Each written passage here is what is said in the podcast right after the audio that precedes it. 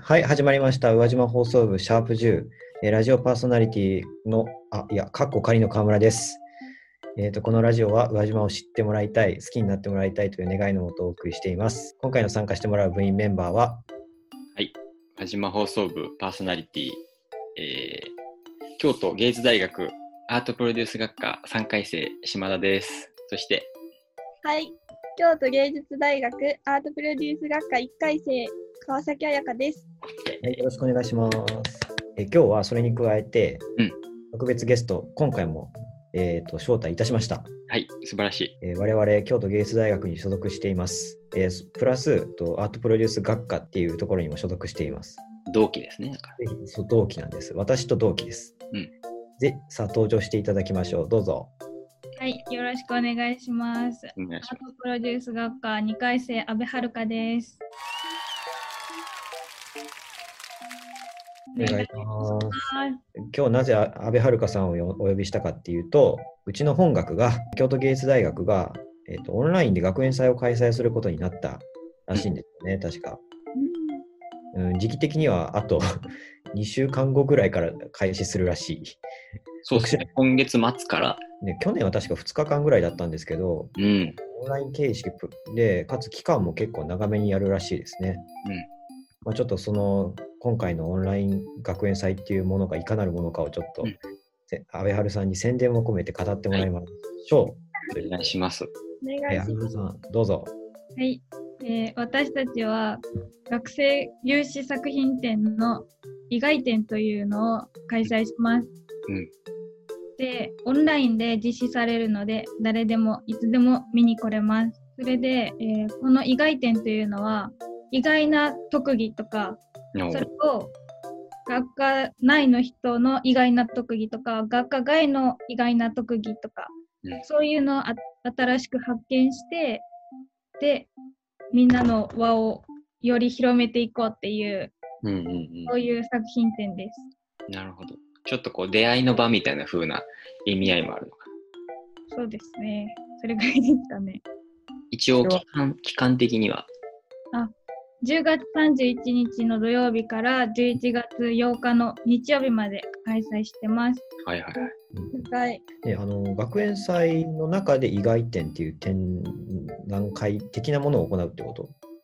そうです。学園祭の中の一つの企画としての学園そうなんだえじゃあ他には企画はあるんですか？意外あります。どういったものがありますか？フーコロとか。フーコロ。はい。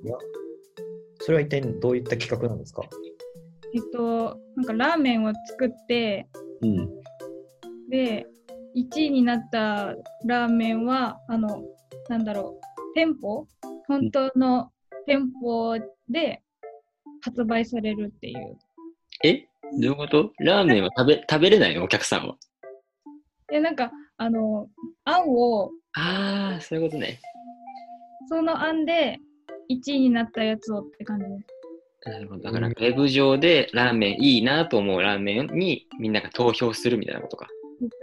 あえ実際になんか、あの、ズームとかで、えっ、と、ズズームの画面上でなんか料理作ったりするっていうことはしない。それやったらだいぶいいね。面白いけどね。クッキングバトルみたいな感じではない。パフォーマンス込みでやパフォったらいいーマンス。だね、それは完全に。うんとか、あん、そうか、えっ、と、メニューの紹介をしして、えっ、と、それでなんか競って、あのーね、ランキング1位とかになったら、えっ、と、それがちゃんと、えっ、と、食べ物としてみんなに振る舞われるっていう感じなの？すごいね。そうです、そうです。あ、そうなんだ。実際のお店でですか？そうです。一乗寺にあるラーメン屋さんで発売されます。協力してもらったんだ、だからそれは。すごいね。学祭。学祭って感じだね。一応その今年のオンライン学祭はどうやって参加するの？えっと、なんかサイトがあって、特設サイトで、うん。そのなんだろう、 AbemaTV みたいな感じで、うーん。なんかいろんなチャンネルがあって、そこに飛べるっていう形になってます。なるほど。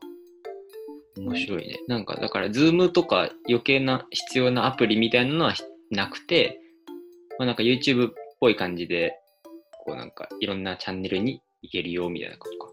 はい。うーん。なるほどね。すいませんね。あの、他にも企画とかはあったりするんですか？えっと、その、フーコロと学生会作品展の他ですよね。はい。なんかあったかな？なんかあるかな？まあ、結構期間も長めに取ってるんで、で企画がたくさんあってもおかしくはないっていうふうに思ったんですけど、うん。どうなんですか？あの、まあ、内容はどういう企画があるかっていう具体的な名前はさておき、企画は、えっと、こう今紹介してくださくれた2つ以外にもあるっていう感じですか？あの、物販があります。物販がある。案があるんや。なんか、えっと、みんなが出し合った物販の中の作品をミンネとかベースとかそういうサイトで販売しているので、それは買えます。うんみたいな。そうです。あそうだよね。オンラインショッピングとだよね。なるほどだから今まで学祭でこの売ってたから遠くの人は買えないかったみたいなものが今年は別に東京にいようが北海道にいようがこの大学の学祭のなんか商品というかアイテムが買えるってことか。そうです。素晴らしい。なるほどね。宇和島にいても買える。そういうことです。お輪島に行っても学祭に来れると。願いします。何買えると。え 物品を売る人って学生、主に学生なんですかねそうです。えっ、と、京、京都芸術大学の学生がやってます。なるほどね。うんうんえっ、と、食べ物だったりとか、もしかしたらアート作品とかも売ってたり、あそこまでは知らないか。うん。どんな作品が出るのかは楽しみです。ね当日の楽しみとか。早くはだから今まではさうちの大学の学祭とか来たこととかある？あります。ある？高校生の時に行ってました。うんうんうん。まさか大学入っていきなりオンラインになって 形式が変わるとなるとなんか参加の仕方がまた今までとは違うけどまあまあまたこういう形でも楽しめると思うしねオンラインの魅力がすごい改めて感じました。そうやんね他のとこにいても京都来なくてもね遊べるっていうのはいいよねうん。あの、そうなんですよね。あと、今回、あの、ね、学園祭のテーマが、はじめまして、丸、久しぶり、丸、じゃないですか。まあな。よしなんか学学祭のテーマとしてはなんか独特だよねなんかいわゆるさ、まあ、高校っぽいのやつだとなんかこう羽ばたけとかさ輝くみたいなさ感じだけどさはじめまして久しぶりオール、オールフォーワンみたいなやつですね。そうそうそうそう。標語、標語っぽいや、もうちょっと。うん。特殊だよね。そうですね、なんか。まあ、今回オンライン形式っていうこともあるので、えっ、と、多分、ね、一般の方が参加しやすい、えっ、と、形になってるんじゃないですかね、実際。そうやね。ね、あの例えば北海道だったりとか、北は北海道、南は九州、ね、どこにいても参加しやすいうん形になってるんじゃないですかね。だから、ね、宇和島の方々もぜひ、あのこれを聞いてる人がいたら、参加してみてもいいのかなっていうふうに思います。ですね。期間も結構長いんで、いつでも、えー、と参加する余裕はあるかなっていうふうに思います。うんうんうん。ぜひ、あのこの学園祭、えーと、よろしくお願いします。お願いします。します。さあ、そしたらじゃあ、学園祭の紹介はこの辺りで、はい放送部のコーナーに行きますか。新コーナーですね。はい。じゃあ、あやかにバトンタッチでいいですか？はい、バトンをもらいました。浦島放送部お便りコーナー。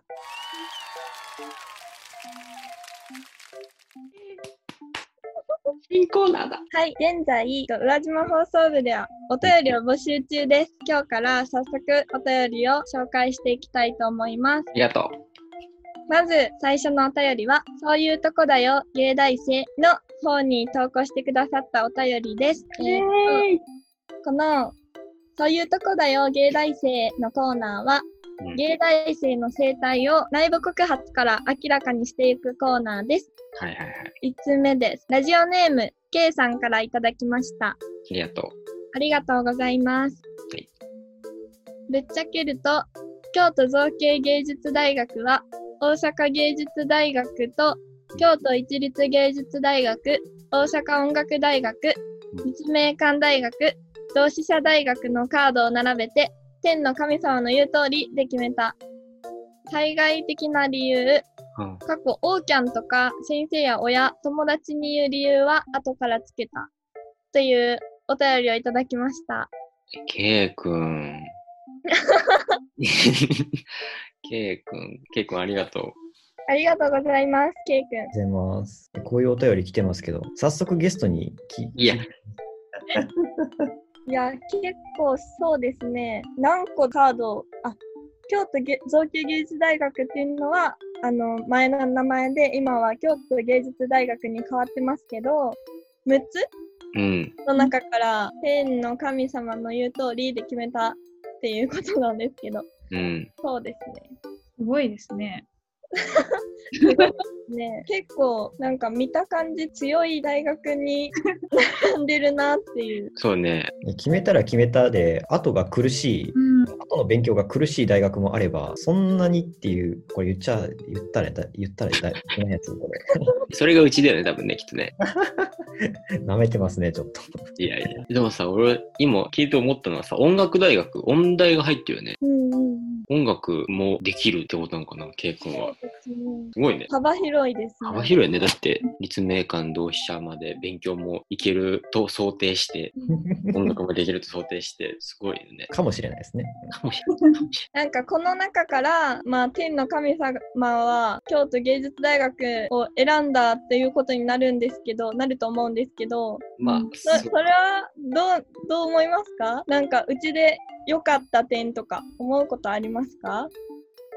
それはあれかな、京都芸術大学で良かった点ってこと？そうです、そうです。一応選んで良かった点ってこと？そうです。なかなかハードな質問だぜ。ちょっと白目向いちゃった。ねえだって他の大学に属したことないから、あのどう比較してどう長所を言おうかなっていうのは結構難しいな、本当に。ああ、そういうことね。ああ、まあそう。やっぱりね、こう、大学名変更で訴えられるような大学っていうのは 難しいところが あるけども、いいじゃないですか、カットそれしたらいいのかわかんないんですそうね。申し訳ない。工芸の中の人はいい人たちばかりですけどね。そうだよね。俺もそう思う。特にね、学科の人たちはね、うん素敵な人たちばっかりですよね。私はこの大学に入りたくて、この大学だけに入りたくてうん。選んだので、よかったじゃんと思いました。そうだよね。それはもう神様もね、いい仕事したよって思うよね。そんな感じで。はい、じゃあ次。結構あれですね、1通目が雑な感じのいやいや、ちゃんと喋ったよ。続きまして、はい同じく、そういうとこだよ、芸大生のコーナーへ。えっ、と、ラジオネームマルドリームさんからいただきました。ありがとうございます。ありがと芸大生は一般大学のように偏差値で取っているわけではないので、いろんな子がいます。この子数学大丈夫かしら？と心配になる子や、う。現代美術の知識がすごすぎて、最初何を言っているのか、誰の話をしているのかわからない子、うんオーキャンで釣られてたまたま来た子などいろいろです。うんだけど、そんないろんな考えを持っている人がいるからこそ、毎日知らないことがたくさん出てきて、とても居心地がいいです。ということで、いただきました。ありがとう、マルドリーム。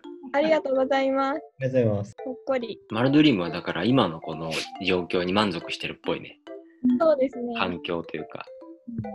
わかります。なんか、その価値観が多種多様だから、あ、なるほど、それもあるな、みたいなのがよく起こって、うん。否定してくれない、否定しないっていうのが、すごいありがたいって思う時が多々あります。うーん。なるほど。みんなこう、あ、そういう世界もあるよねっていうふうに認めてくれるってことか。うん。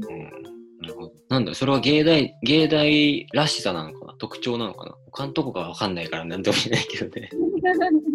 まあどうなんですかね、あの価値観っていうか、価値観はまあ人それぞれ違うのはまあ当然のことなんでしょうけど、今はね、今のこの時代っていうとうん。そうなんでしょうけど、他の人の価値観を認められるかどうかっていう、そういう寛容性があるかっていうと、うーん、芸大生は、さっきの安倍春の話を聞くと、高いのかもしれない。っていうのは言えるかもしれないですなんかだってさ、結局、作品とかさ、見てさ、んだこれと思う人がさ、世界にある、世界にってかもう、いっぱいいるわけじゃん。でも、芸大に来てるってことは少なくともさ、んだこれと思いながらもさ、これどこがすごいんだとかさ、いろいろ考えれる人たちが集まってる節はあると思うからさ、そういう意味ではなんかこう、いろんな考え方とかを許容できる人が多いのかもね。まああれですよね。でも結構さっきのお便りにもありましたけど、うんめっちゃ知識偏ってる人いるなっていうふうに思ったりしません？確かにそれはある。美術史知ってるをめっちゃ語ってくれるをなんかすげえな。えっ、となんかスタッカートみたいに喋ってくれるし、あそれもそこでそ、それはそれでなんかいいなっていうふうに思ったりするシーンとかあるんですけど、あるある。一般常識があれみたいなっていうとある まさにこれそういうとこでは芸大生ですよね。これ間違いなくそれだね。なんかやっぱこういうさ、グラフがあったとしたらさ、尖りすぎてるの、一個に。そうそうそうそういうとこだな、芸大生。そうですね。まあやっと見つけましたね、そういうとこでは芸大生。それだね、なんかやっぱコーナーだからさ、一番こう、そのお便りの最後にさ、いや、そういうとこでは芸大生って言わなきゃダメだよね。ああ、なるほどわか。りましたそ。そういうルールでいきましょう。そういうルールでいこうか。今決まっちゃった。リアルタイムで決めてこう、こういうのは。そういうとこだ。もうやっていきましょう、それ。でも、ナチュラルそういうとこではが出たね、今回。そうですね。いいあそうだ。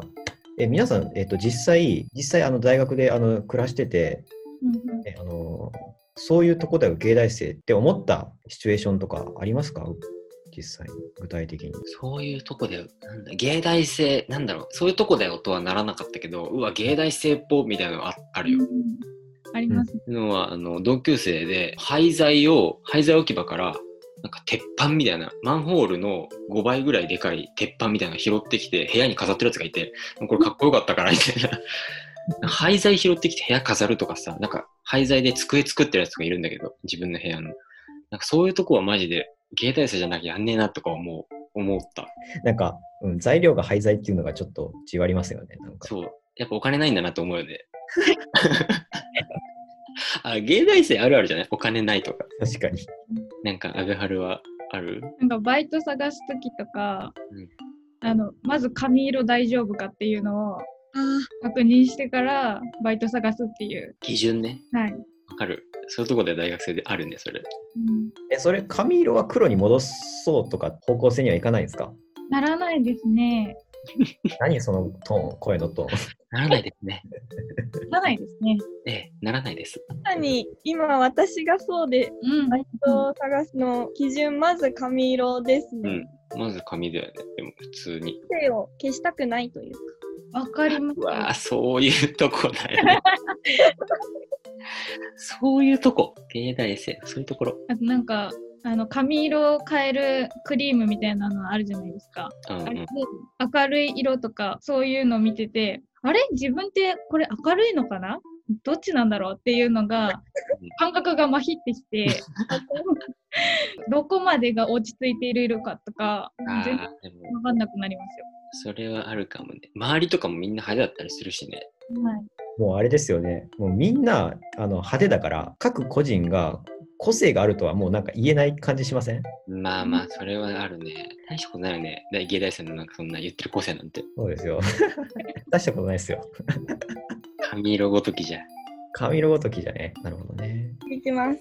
えーっと、じゃあ最後になるんですけど、はいはい。最後は匿名さんからうん。です。えっと、こちらはゲストへの質問と、あとはパーソナリティの皆さんへということでいただいてます。俺らにも聞いてね。はい、全部で4つ質問もらいました。まず、早速1つ目が、芸大でうまく生きていく方法。ず。この人は死にかけなのか？そうだよね。うまく生きられてない。え、待って、でもみんなうまく生きてないよ、多分。そうですよね。なんだろうね、芸大でうまくいく生きてるっていう状態がまずわかんないけど。うん、なんかよく聞く話としてあの高校生の時は割と朝早く起きでうん夜はちゃんと、まあ、10時ぐらいとか11時ぐらいとかに寝てた人たちがうん。なんか大学に来て課題とかもろもろの関係性でなるほど夜深夜ずっと起きててうん朝朝から午前中にかけてずっと寝てるみたいな、いそういう昼夜が逆転した人がなんかたくさんいるっていうのは聞いたことあります。うん。みんな忙しいですからね。忙しいし、例えばそれがさ、今まで実家暮らしだったのが一人暮らしとかになると余計さ、誰もさ、自分を止めないからさ、確かに。何しようとか自由感はあって、で、こう堕落したというか、堕落もそうですし、なんか生活リズムが変わっちゃったから、うん、それに慣れてなくて、なんか命がやばいみたいな。時間の縛りがなくなりますよね。大学生になると急にわかるわかる。決まった時間っていうのがなくなって、時間割でもそうですけど、自分で時間割考えて。バイトの時間も考えて、でご飯も作る人は作るし、みたいな。うん確かに生きていくのは大変です。大学生全体がそうかもしれないね。でも大学生だからできることでもありますよね。うん。社会人とかサラリーマンになった時はもう規則的な生活を送るしかななくなっちゃうから。そうね。芸大でっていうのについて語ると、うんなんでしょう。芸大で、えまあ芸大は生きづらいのか問題っていうのはあるんですけど、確かに。なんかさっきも言ったように、芸大生はみんな個人個人が強いから、うん。個性が強いから、自分を消さないことじゃないでしょうか。うわーちょっとそれ一回生で言える？すごいよ。でもマジでそうかもね。なんか、例えば制作してることがあったらさ、なんか作風がもうなんか自分は見つからなくて息苦しいというかさ、大学でやっていくのが辛いみたいな人は、確かにうまく生きていけねえ、生きて、生きていけてねえなと思うかもしれんね。そうですよね。うん。自分に自信と誇りを持つこと。いや、しまったね。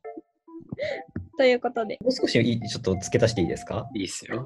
えっと、やっぱりまずちゃんと時間の管理をすることですね、本当に。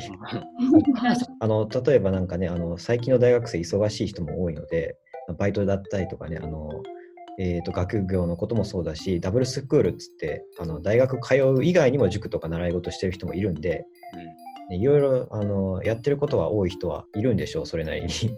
だから、この時間はこういったことをやって、この時間はこの何これ何々に当ててっていうみたいに、時間の管理は、えっとししたら、少しはうまく生きれた感は、生きれているような感じ、感覚は得られるのかなというふうには思います。確かに。自分を褒められるよね。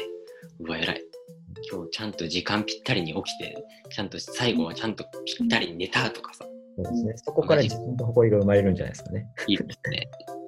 時間大切ですね。ね自分を褒められるような行動をするところで。心に刻みました。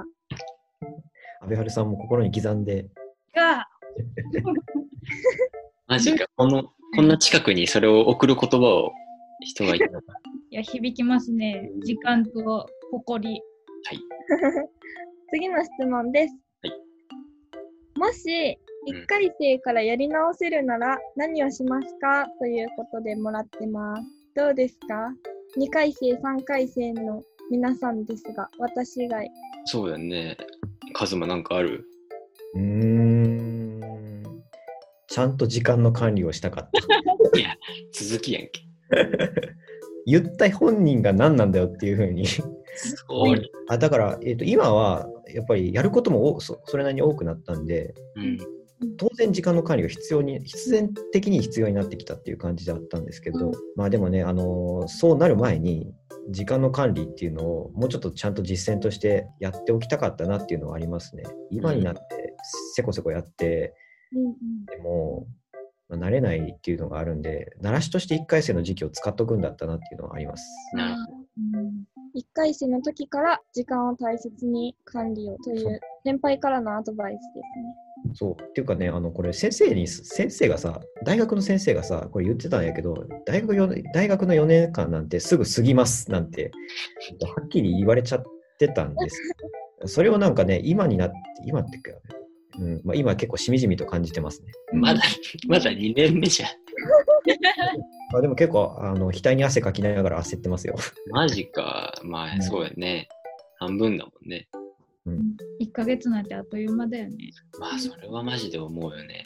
はるはなんか、1回生に、1回生やり直すならやりたいこととかある？1回生をやり直すなら、もっと人と話しとけばよかったなって思いました。あ、な話してなかったの、1回生の時。A コップあるじゃないですか。エコップってのはうちの、まあ、名物事業みたいなんで、チーム、グループワークか。グループワークで、まあ、作品についてこう勉強したり、コミュニケーションについて勉強したりする授業なんだけど。うん。で、その A コップをしていく上で、常に人と話さないといけないみたいなのがあって、で、そんなに高校時代まで人とずっと一緒にいるっていうのがなかったので、その当時は、あ1回生の時は、わあ、疲れるわって思ってたんですけど、うん。今になって、そのコロナとかあって、ちょっと話せなくなったから、わあ、あの時話しとけばよかったなって思います。うんいや、まあ、わかるけどな。なんか私は今話せているのだろうかとか、時間の管理できてるかなとか、いろいろ考えちゃいます。うんうんうんうん。うんまあでもそれ、その問いがなければさ、疑問がなかったらさ、それを考えることすらもないからさ、まあいい、いいタイミングというかね、折り返し地点じゃん、その今、後期に入って。そうありがたい。ズームの時はね、わざわざ大学行く必要もなかったし、うん。えじ通学の時間がないから、あの時間の管理とかそんなに頑張らなくてもよかったのかもしれないけど、ズームの時は。そう1回生はのと、1回生というか、去年、あ、前期か。うんうん。4月から、えー、と9月ぐらいまでにかけては、ズームを使って授業をしてたんで、基本。うん。ね、通学することがなかったから、そうね。時間の管理とかあんまり焦らなかったかもしれないけど、ね、後期からはもう、えー、とリアルリアルで会うっていう対面の授業もやることになってるから、うん。プラスアルファ、ズームもやるっていうから、えー、と時間の管理は本当に大事な気もします。うん。うんありがたいお言葉です。ありがたいこと。島田さんは何かありますか？これは、そうやな。なんか、3回生になると、まあ、新旧論文とかをこう始めてって、で、まあ、来年の卒業論文の準備にも入ってたりするんだけど、まあ、その時になってやっぱ思うのは、もっといろんな本読んどけばよかったなとか、勉強しておけばよかったなとか、なんだろう、言葉とかいっぱい知っとけばよかったなとか、新聞読む癖つけとけばよかったなとか、めちゃくちゃ後悔はあるから、まあ、難しいけどね、1回生の時からそれを続けるとかってかなりハードルが高いです。高いよね。まあでも、なんかさ、いわゆる本読んでたりさ、ネットで記事見ててもさ、なんかわかんねえなって言葉をスルーしちゃう時とか、まあなんか1回生の時なんか余計あったような気がするけど、なるべくそれはちゃんと低い位置調べるとかした方がやっぱ良かったな、みたいなのは思う。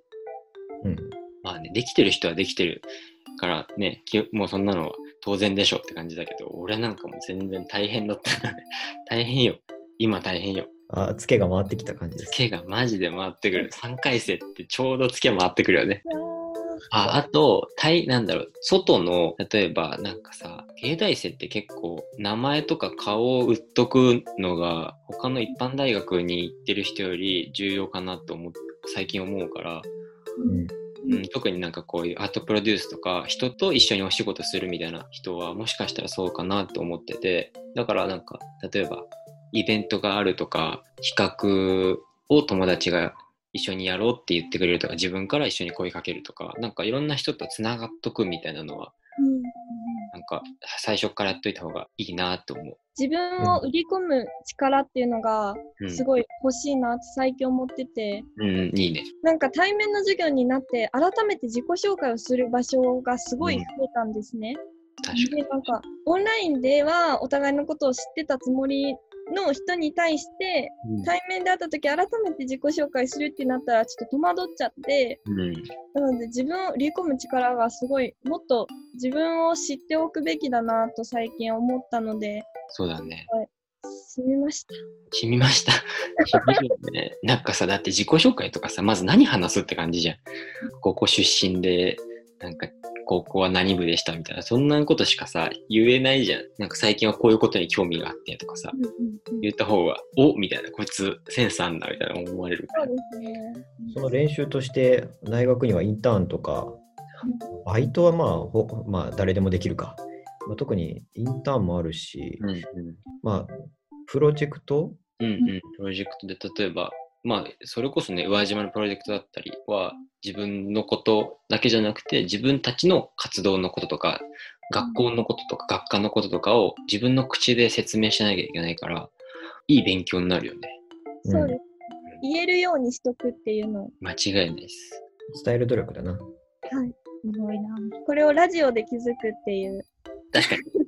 言えるもんね。あ、ラジオやってます。そうですね。さあ、やっぱ。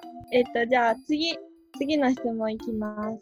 これは、えっと、パーソナリティの皆さん特に、で安倍春さんも、その、学祭のあれをやってるから、ちょっと答えていただきたいんですけど、うんプロジェクトなどを起こすときの心得はありますか？っていうことで、どうですじゃあよ。僕からいいですか？あ、お願いします。まず、ごめんなさい。私はプロジェクトを立ち上げたこともありません。あの宇和島プロジェクトは、これあの、僕ではない人が立ち上げてそうだね。ますので、僕はそこに参加した乗っかり者でうす。ん。だから、心得って呼べる、心得はえー正直言える人間ではないです。ごめんなさい。じゃあなんだろう。まあ、やってる、プロジェクトやる上で意識してることとかかな。じゃまあ、そうですね。うん。まあ、えっと、複数人でやってるので、あうん。うん、当然役割分担必要になってくると思うんですよ。うんうん。じゃあ自分はどういう役割を担うのかっていうことは、まあ、自分で考えておくっていうのは必要かもしれないですね。うん、自分の強み、そのために自分の強みって何なんだろうっていうのは考えておくっていうのは重要かもしれないです。わかります。つながりますね、ここにも。勉強になります。じゃあ私、えっと、最近、そう、本当にそれこそ最近、あの焚き火をよやってて、うん。焚き火を、なんだろうな、俺が一人でやるんじゃなくて、声をかけてみんなで焚き火をやるみたいなのを最近始めて、まあ一応プロジェクトっぽくぽくしてるんだけど、あんまりこう作りすぎない、仕組みとかを作りすぎないとか、入り口とかを作んないとか、逆に出口を作んないとかは意識してる。心得っていうのかな。えー、なんでですか？うーんと、まあ、入り口がちゃんと明確にあると、逆にこの入りづらさみたいなのってあるじゃん。扉にさ、なんか、例えば、注意書きとして、〇〇はしちゃいけません、〇〇はしちゃいけませんとかって書いてあるより、ほぼ何にも書いてないぐらいの方が、でもなんか人集まってんなみたいなぐらいの方が入りやすかったりする。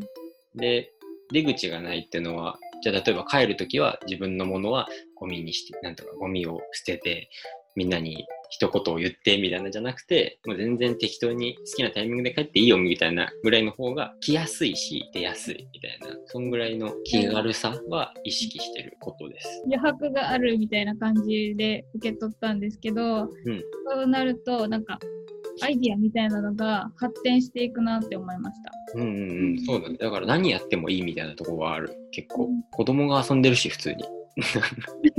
いいですね。7歳ぐらいの子供と3歳ぐらいの子供が走り回ってて、で、大学生がそれ面倒見てるみたいな、自由な空間が出来上がってるのはいいなって思うね。ルールを設けすぎないっていうことかな。そう、制度を設けない方が多分いいと思う。うん制度を設けちゃうと、その制度を設けてる人の場になっちゃうじゃん。うんなるそれを俺が作ってるみたいな。だけど、俺がその目指してるとかやってほしいのは、みんなでこの空間を作ってるとか、みんなの場所だよみたいな。うんだから、それは別に制度を作る、作りたくはない。なるほど。まあ、島田さんの心得やな。うん すごい。こんな感じです。安倍春さんはどうでしょうか？なんかプロジェクトにあの参加するときの心得などってありますか？常思ってるのは、最近心がけてるのは、目的意識ですかね。なるほど。お何の目的で、こう、これをやってるのかなとか、うん。どういう手段でやったら目的になるかなとか、つながるかなっていうのが、会議を進めていく上でも重要になってくるかなって思います。うん。うんうん、確かに。なんかそれはちょっとこう時間が経つごとにその目的がないとそのいろいろブレちゃったりするみたいな意味で目的が必要ってことかな。そうですね。うん。全員が同じ目的を持つっていうのは大事だなと思いますね。うんうんううん。ん、なるほど。共有も大事ですね。共有大事だね。えまあ、プロジェクトに参加する人の動機って、まあ、多種多様なんでしょうね。うんいろいろだから、個人としての関わり方の目的はたくさんあるけど、全体としてこういうあのプロジェクトとしての、えー、とこういう方向性でやってますよみたいな目的は作った方がいいっていうこと。確かに。質問は、質問っていうか、お便りはその起こす時の心得だったから、それに答えるならちゃんと目的とか芯を決めて、決めるってことかもしれんね。うんうんえっとそれにちょっと関連して最後の質問なんですけど、うんプロジェクト出て揉めるときとかどうしてますかっていうのが届いてます。揉めないな揉める。ことってあります？かないな。うんうん。まあ、揉めてもいいと思うんですよ、正直。うん、俺もそう思うよ。あの、個人的な体験で、僕、小学生の時、ドッジボールよくやってました。えでいろんな人とやってたんで、うんですけど、まあ、当然衝突もあるわけですよ。うんすごい小さなことで。お前、俺にボール当てやがったな。いや、そういうゲームだよ。みたいな。え、それでお前ちょっと殴りかかってくるのどうなん？じゃあ俺もみたいな感じで、喧嘩が始まったりとかっていうのよくあった。うんでね、あの、まあ、喧嘩して、まあ喧嘩はするんだけど、喧嘩した後とかに、お互いね、あの、絆深まったりだったりとかう、ん。喧嘩しなかっししないと得られないものも、今振り返ってみるとあるような気もするので、うんうん。喧嘩するのはあり。そうだね。喧嘩したら、なんか本音でぶつかるみたいな節もあるしね。うんうんうんうん。そういうのは大切だと思う。うん。まあ逆に喧嘩して損なわれてしまうものもあるの、あるかもしれないですけどね。でもなんか喧嘩しないようにしないようにってしてたら失うものの方があるかもしれないですね。うんうんうん答え、答えとしては、揉めろってこと？まあ揉めてでもす、ね。揉めなくても揉めてもどっちでもいいけど、それ、ラジオ、なんかお便りへの回答としては最悪じゃない？どっちでもいいよ。でも、あの、なんだろうな、揉めた、揉めるのは全然あり。うんうん。うん。揉めた後の可能性にも期待。そうだね、それ。はい、ありがとうございます。以上でお便りは終わりです。はい。引き続き、宇和島放送部ではお便りを募集しております。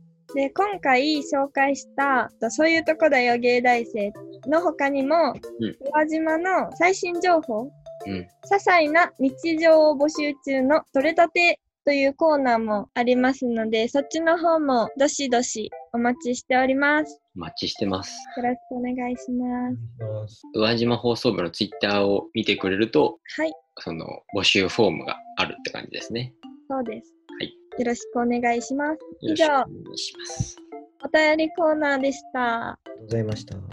ありがとうございました。はい、えーっと、ね、今日はちょっと結構宇和島に関する話は少なかったですね。そう自分たちのこともたくさん。ゲストも宇和島の方ではなかったので、あの宇和島放送部の趣旨とはかけ離れてしまった感じはありあったんですけど、まあ、こういう会があってもいいのかなっていうふうには思います。今日は安倍春さんありがとうございます、ゲストとして。ありがとうございます。はい、えーっと、またぜひ部員としていらしてください。はい。えー最後まで聞いてくださったリスナーの皆さんもありがとうございます。ありがとうございました。はいそれではまた来週、バイバーイ。バイバーイ。はい